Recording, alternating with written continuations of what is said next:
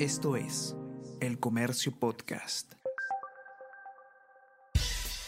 Buenos días, mi nombre es Soine Díaz, periodista del Comercio, y estas son las cinco noticias más importantes de hoy, jueves 3 de marzo.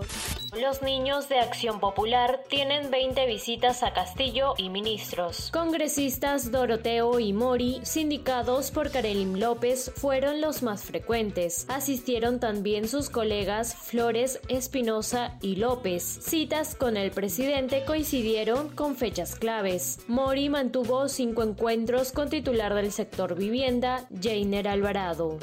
Jefe de Policía de Tránsito guarda silencio por cobro de cupos a colectivos y combis. Luego de que el comercio denunciara la existencia de una mafia en la PNP que ha entregado paraderos de vía evitamiento a colectiveros y combis piratas, reportaron presencia policial. Además, ministro del Interior anuncia investigación y pide a agentes que implicaron a altos oficiales que los denuncien ante él.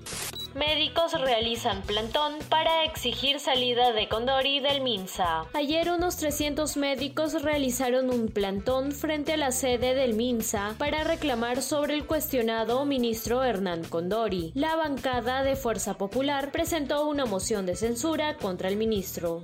Una semana de muerte y destrucción en Ucrania. Gobierno de Kiev informa de más de 2.000 civiles fallecidos, incluidos 21 niños. Moscú admite 498 militares muertos y 1.597 heridos. Cifra de refugiados en otros países aumentó a 874.000. Asimismo, bombardeos se han intensificado en Kharkov, la segunda ciudad más grande.